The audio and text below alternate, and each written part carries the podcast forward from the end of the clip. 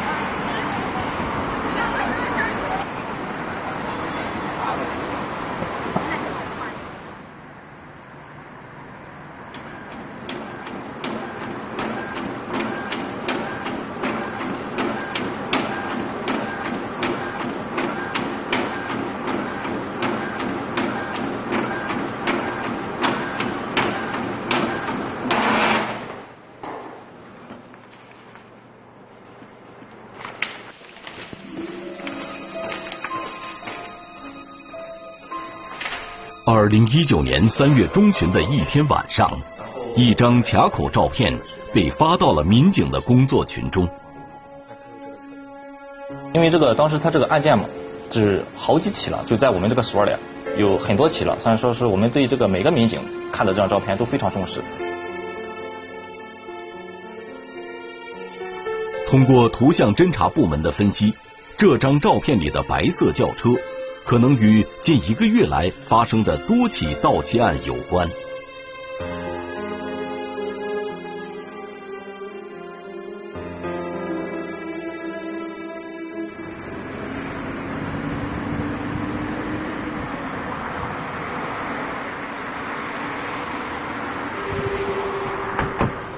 从二零一九年二月中旬开始，江苏省连云港市公安局赣榆分局下口派出所。陆续接到两轮电动车电瓶被盗的警情，而且发案情况愈演愈烈，在之后不到一个月的时间，就有十几块电瓶接连被盗。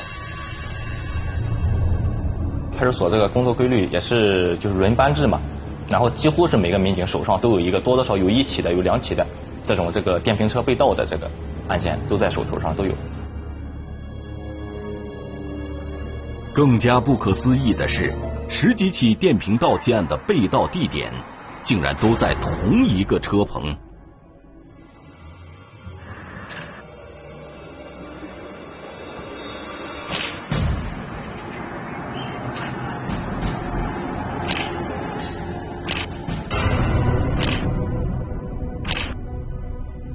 感觉就是非常的气愤，因为这是对我们这个一种挑衅，这是我们是感觉这是一种挑衅。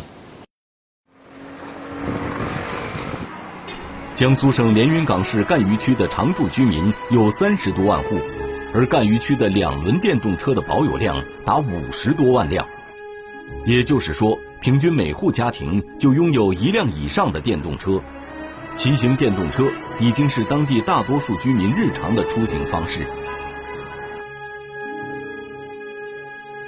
他们认为这是一个安全的地方，然后是接二连三的这个电瓶都丢失。这个是也是对于我们这个治安这个环境的一个不信任导致了。很难想象，一个月以来，这个车棚里平均两天就会丢失一块电瓶。虽然在第一起案件发生之时，民警就介入调查，但是谁也没有想到之后会连续发案，而且嫌疑人的行踪难以捉摸。啊，一三五啊都有报警，而二四六也都可能有报警，这种前期也没有总结出任何规律来，只是感觉这个这个这个这个作案的这个这个人员哈非常猖狂，连续作案。被盗电瓶的车棚是由赣榆汽车客运站管理的，车棚的后面就是客运站的发车场，每隔几分钟就会有不同的车次发出。第一个到赣榆区的各个乡镇，我们赣榆区的各个乡镇它是到了。第二个开往市区，还有一些长途客车，然后到南京啊，是吧？到山东啊那边都有。客运站周边比较空旷，也没有办公场所和住宅小区，所以在这个车棚存放车辆的，基本上都是来这里乘车的人。他那个停车的那个人员，一般的话就是就两个群体，一个是那个上学的学生，停在那边之后，然后是去上学，可能一周左右才回家一次；第二种的话是外出打工的或者工作的，他们也是一样的情况，然后可能隔三差五回来一次。这个车棚对所有人开放，不收费，但是也没有专人值守。电动车没了电瓶，都是车主返回时才发现的。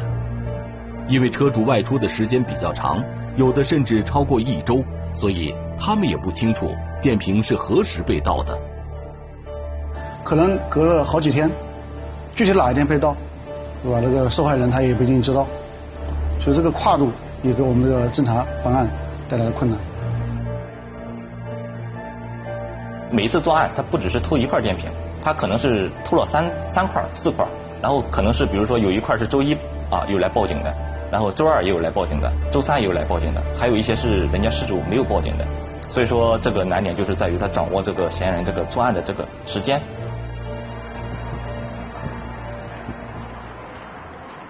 这边有个监控，啊，这个在车棚内部安装着两个监控探头。但监控的条件并不好。那个车棚比较大，但是能用的监控只有一个，而且很模糊。前后一共是四排，然后是每一排的话长度大约在五十米左右。那它那个监控的话，只能照到比如说它这一排的啊，然后这个三分之一的这个地方。因为车棚较大，监控覆盖区域的重点是车棚的出口位置，但是。嫌疑人偷的是电瓶，而不是电动车。他进出车棚完全可以翻越周围的矮栅栏，而不经过出口。发案以来，监控区域内的电瓶从来没有被盗窃过，可见嫌疑人有意躲避了监控。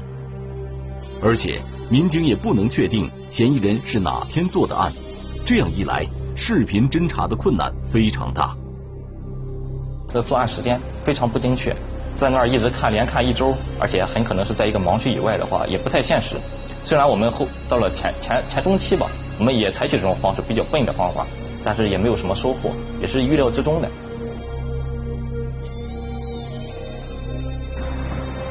由于所有案件的失主发现的都不及时，侦查的条件一直都不好，所以没有给破案带来转机。因为这片新城区属于开发的城区，正在，然后这个人口密度的话相对要小小一些，然后所以说这也是让犯罪分子有乘可击。考虑到嫌疑人可能会将电瓶销赃，民警也走访了附近的几家废品收购站，但是也没有获得有价值的线索。而且据我们感觉的话，哦，他们也这个作案的，他也不可能是就近销赃的。连续一个月，江苏省连云港市赣榆汽车客运站的车棚接连发生电瓶被盗案。通过串并案情，警方认定是同一名嫌疑人所为。我们断定哈是一个新手，因为他这个从这个作案来说，他这个选择的车辆来说的话，都是一些最简单的那种用螺丝刀一拧开之后，然后可以手提的那种电瓶。第二种的话是他当时他那个包括那个电源线啊，他是直接有时候硬拉硬扯扯断了，手忙脚乱嘛。通过这两点，我们可以断定啊，他这应该是一个新手。虽然是一个新手，但嫌疑人还是给警方制造了很大的麻烦。他的作案规律，侦查员至今都不掌握。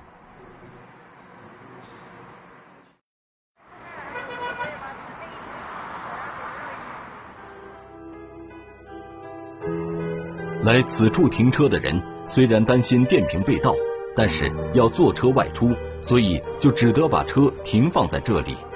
他们一方面希望窃贼不要看上自己的电动车，另一方面寄希望于民警能够尽快抓获偷电瓶的人。这个说实话，作为一个派出所长，这个案件频发高发，所以我们也是很紧张，也是想第一时间抓紧时间破案。近几日来，电瓶盗窃案有增无减，民警的侦查工作似乎没有对窃贼形成震慑。民警分析，嫌疑人的居住地可能离案发地较远，因而没有察觉到警方的侦查行动，所以盗窃行为没有收敛。就是因为当时后期发发案之后嘛，我们能做的话，貌似第一个是预防，第二点的话还是希望这种在这种没有规律的这种作案的这种情况下啊，能够能够碰到这个他正好作案的时候。那么，嫌疑人会不会再次作案呢？此时，派出所上下外松内紧，侦查员们都在紧盯着车棚的动向。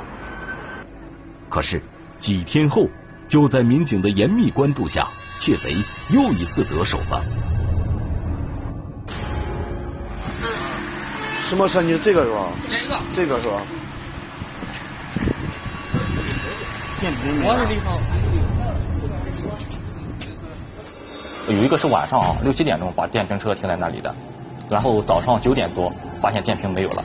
这个时间的话，相对来说对我们来说是比之前所有的这个接警的这个线索都要更加精确。然后他说你报警吧，说他们都报警了，然后我就打电话报警了。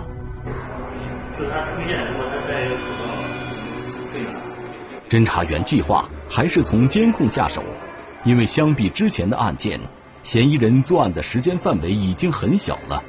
如果能在中心现场发现嫌疑人的踪迹最好，如果没有，侦查工作也可以向外围延伸。知道了他这个作案的时间哈，咱们请图林这边就是对于这个车站以车站这个为圆心啊，这个这个周围这四周这一片的这个监控的卡口啊，然后进行这个排查摸排。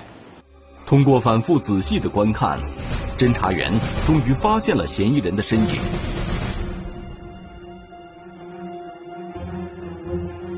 民警看到，当晚二十三点四十四分左右，画面中出现了一个戴着头盔的男子，他在车棚来回查看，感觉是在找自己的车子。但他徘徊了一会儿之后，便走向一台电动车，开始作案。呃，身体呢也比较壮实，啊，看这个样子，年龄大概也有这个四十岁左右了，这样这样的一个年龄。期间，嫌疑人还起身观察了一下周围的情况，之后继续实施拆卸。五分钟后，嫌疑人得手，并将电瓶提走。后来，嫌疑人又盗窃了另外的电瓶，但可惜的是。监控没有拍到。这一次，嫌疑人放大了胆子，竟然在监控区域内就下手了。不过，嫌疑人戴着头盔，长相也看不清，侦查员需要进一步追寻他的踪迹。在中心现场，我们只能发现犯罪嫌疑人是步行过去，然后盗窃这个电动车电瓶。那中心现场的录像是没有发现犯罪嫌疑人驾乘车辆。嫌疑人一次盗窃四块电瓶，仅凭一双手是难以提走的。民警推断，他应该会有运输工具。通过这个监控，我们发现这个呃，嫌疑人将这个车啊是停在这个车站的一个广场上面，然后离我们这个电动车这个车棚也不是很远。随后这个这个车灯就亮了，亮之后这个嫌疑人就驾驶这个车辆。驶离了我们这个汽车北站。嗯，中心现场只能反映出来这个嫌疑车是一个白色的轿车，但是通过呃追踪到我们的公安的道路监控之后，我们就很清晰的发现这个白色的车辆呢就是一个无牌的白色的电动车。嫌疑车辆的历史轨迹是什么样的？它会在哪里频繁活动？西廷志拉上同事，决定在今晚就查他个水落石出。但是困难来了，这辆车没有牌照，而且这种车在当地十分常见，外观也几乎一样。像这些而没有牌照，就是一个白色的就四轮电轿嘛，这种车辆非常多，像一些老年人啊接送孩子都用这种车辆嘛。那该如何找到嫌疑车辆呢？没有别的办法，只能把这样的车全部挑出来，然后再一一进行比对。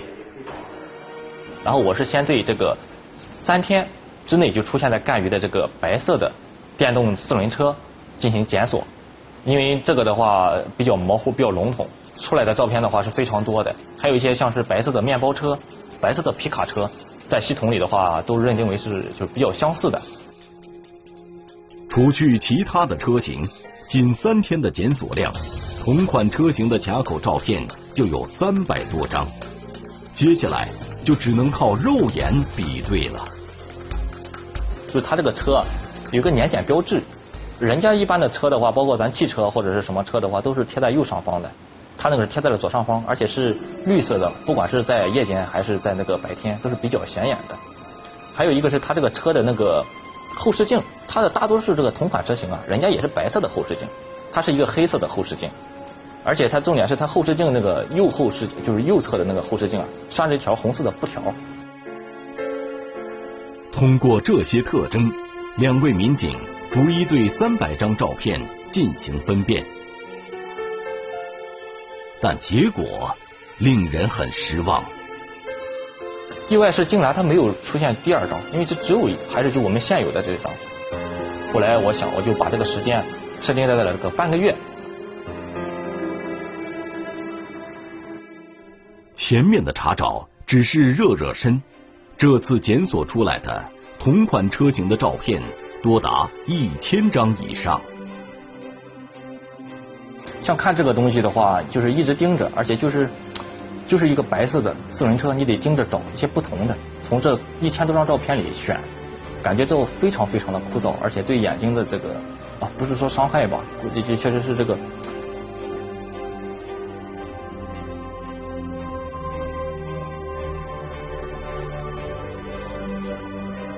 转眼就是六个小时，算上之前比对的三百多张，西廷志和同事。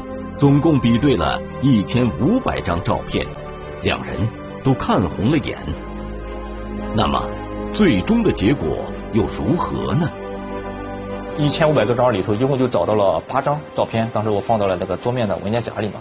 这八张里头有四五张，它最终都是出现在那个哲望和石桥那附近的抓拍到的。然后再往北就没有，再往北的话就进入山东境内了。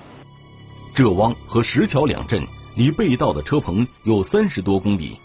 根据电动车的续航里程判断，嫌疑人也不可能再往北走了。民警推断，嫌疑人的落脚点就在浙汪和石桥两镇附近。有一张非常意外的，就是他白天他竟然骑了这个，就驾驶了这个作案车辆啊，被抓拍到了。这个就是我们的这个为就突破口。这边还是当时心里还是比较激动的，因为感觉就是盯了一晚上了，感觉还是没有白费。确认了嫌疑人的落脚点，又看到了清晰的面部特征，追捕工作胜券在握。你看一下，我们十六号、十五号、十六号，那这个时间很很吻合的，出入时间。通过比对一千五百张照片，电瓶连环被盗案的侦查取得了关键性的突破。第二天上午。所长田海和几位侦查员制定了边走访边抓捕的工作计划。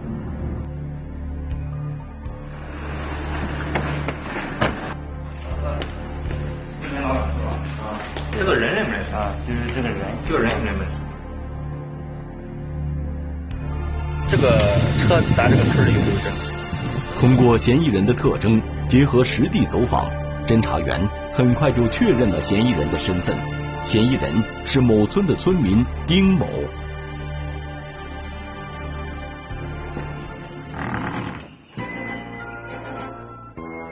丁某并没有回家，侦查员一时也摸不清他的去向。是的，怀疑是不是到哪个亲戚家？应该到哪个亲戚？我我们感觉哈，是不是惊动了他？但是我们也没有说是啊这个就现在就能就相当于抓捕失败了。就这个是吧对对应该没事没事后后面还有小朋友就是应该是送孩子上学吧。他当时正好是跟我们是正好是他从北往南骑着摩托车走我们是从从南往北走。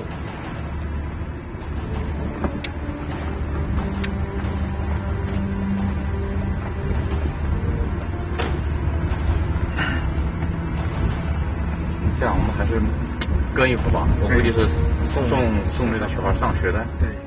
因为考虑到有孩子嘛，就是不管是他这个成年人这个犯了什么错误，这个在孩子面前尽量把这个对孩子这个伤害降到最低。为了不使孩子身心受到影响，民警决定等丁某送孩子进入校园后再实施抓捕。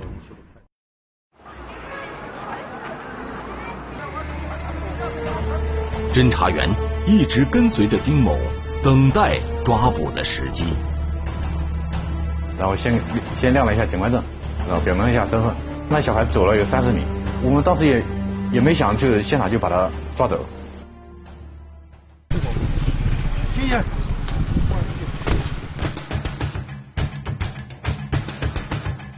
丁某这一跑，打乱了民警的所有计划。是不是叫警察？不是了，你怎么这你跑吧。是的，是吧？哪有？对呀。哪有？我怎么不去啊？另一名侦查员赶紧去安抚孩子，并目送孩子进入了学校。小孩哦，你刚你不跑，小孩不没事吗？是不是？我把小孩能进跑？这个，那你跑什么呢？刚才你要刚才在在那个学校门口不跑，你的尊严我真给你。那你小孩那个你。这个如果说你要跟他讲感情，这个人还是很好沟通的。主要就是关心小孩，因为他不停的在问他小孩怎么处理。而且还有一个，你主动说和我们我们问你两个概念。通过了解了他的情况，是因为他跟他呃老婆这个感情不是非常好，然后现在应该是离婚的状态，然后是他自己现在带着一个孩子。没有，没有是吧？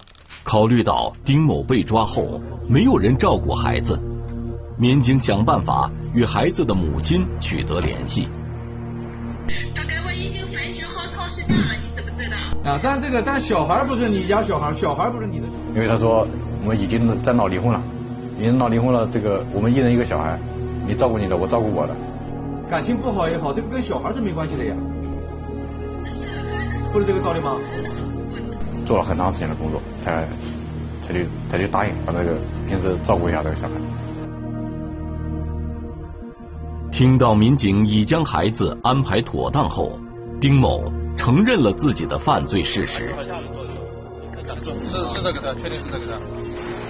通过丁某指认，民警找到了他作案时驾驶的白色电动轿车。西廷志和同事用了一晚上的时间，比对了一千五百张照片，找的就是这辆车。此时见到，十分熟悉。他那个电电动四轮车的话，是停在了离家比较远的地方，他可能也也怕知道通过这个车找到他吧。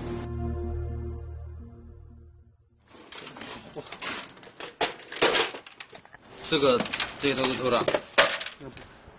他家里有那个电瓶嘛，电瓶的外壳，就是他把电瓶卖掉之后剩下的外壳，还有那个作案的工具螺丝刀，还有当时他那个头盔，都在他家里都已经找到了。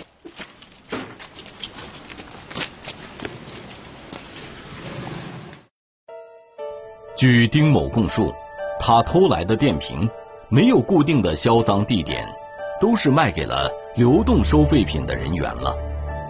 他卖的话价值就比较低了，大点的是一百五，小点的一百。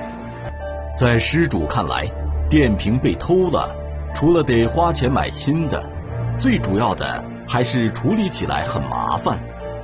电瓶没了，他得想办法再把这个电动车通过家里啊找个三轮车、四轮车，然后把他他那个电电动车他不能扔了，对不对？他得带来接回去。呃，说说难点就是劳民伤财。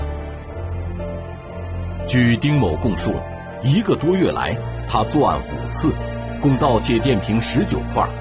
通过警方核实，与发案情况完全吻合。电瓶连环盗窃案就此告破。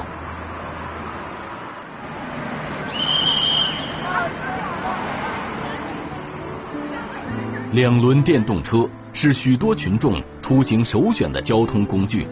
二零一五年至今，江苏省连云港市赣榆区公安机关已对全区五十多万辆电动车实现户籍化管理，实行一车一码。公安机关通过此类举措，对电动车加强管理的同时，也大大降低了电动车丢失、被盗的概率。这一次电瓶被盗案的侦破。进一步提升了当地群众的安全感。